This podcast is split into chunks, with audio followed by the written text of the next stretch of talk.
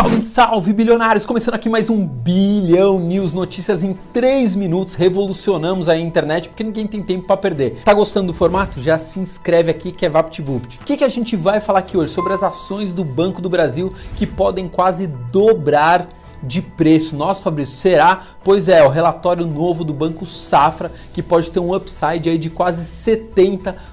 Hoje as ações aí estão sendo negociadas por volta de 33, 34 reais e o Banco Safra acredita que o papel possa aí bater 56 reais. Como eu já falei, um upside de quase 70%. Por que isso, Fabrício? O que, que está acontecendo com os bancos? Por que, que eles não subiram como outras ações, né? Magalu, VEG dispararam. Por que, que os bancos estão andando de lado, né? Não conseguem deslanchar? Por causa do coronavírus. Os bancos colocaram no provisionamento de seus balanços que eles vão ter uma inadimplência, ou seja, eles vão tomar um calote de pessoas físicas e jurídicas muito alto. Então eles precisam colocar nos seus balanços o quanto que eles acreditam que eles vão tomar de calote. Por que isso? Muito simples, né? Porque senão o banco pode quebrar. Imagina, tem uma inadimplência que ele não está esperando, o banco vai lá e toma pau. Só que não é só isso que você tem que ficar atento às ações do Banco do Brasil. Se a gente for analisar o preço barra lucro, né, é, para saber se uma ação está barata ou se ela não está barata, isso é um dos múltiplos. Tudo bem, tem vários tipos de múltiplos, esse é um deles,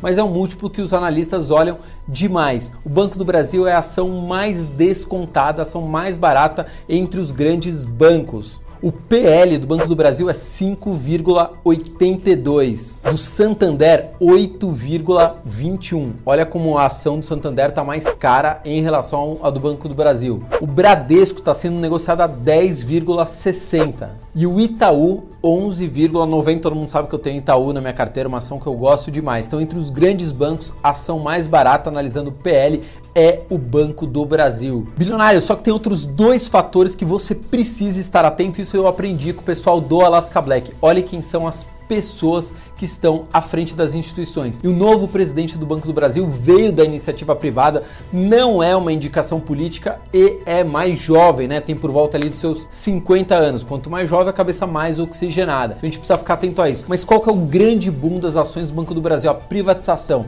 Se privatizar, malandro, a ação explode. Fabrício, você acha que vai privatizar em 2020? Eu tenho quase certeza que não, diferente da Eletrobras, até porque daqui a pouco tem eleições. Manda aí, produção. Olha aqui, ó, a gente distribuiu essa semana 10 camisetas e uma única live, a gente não vai parar. Olha aqui, ó. Circuit Break, I Survival. Fabrício, como faz para eu ganhar? Se inscreve no canal, é só para inscrito. Aliás, deixa eu perguntar para você, tem ação do Banco do Brasil?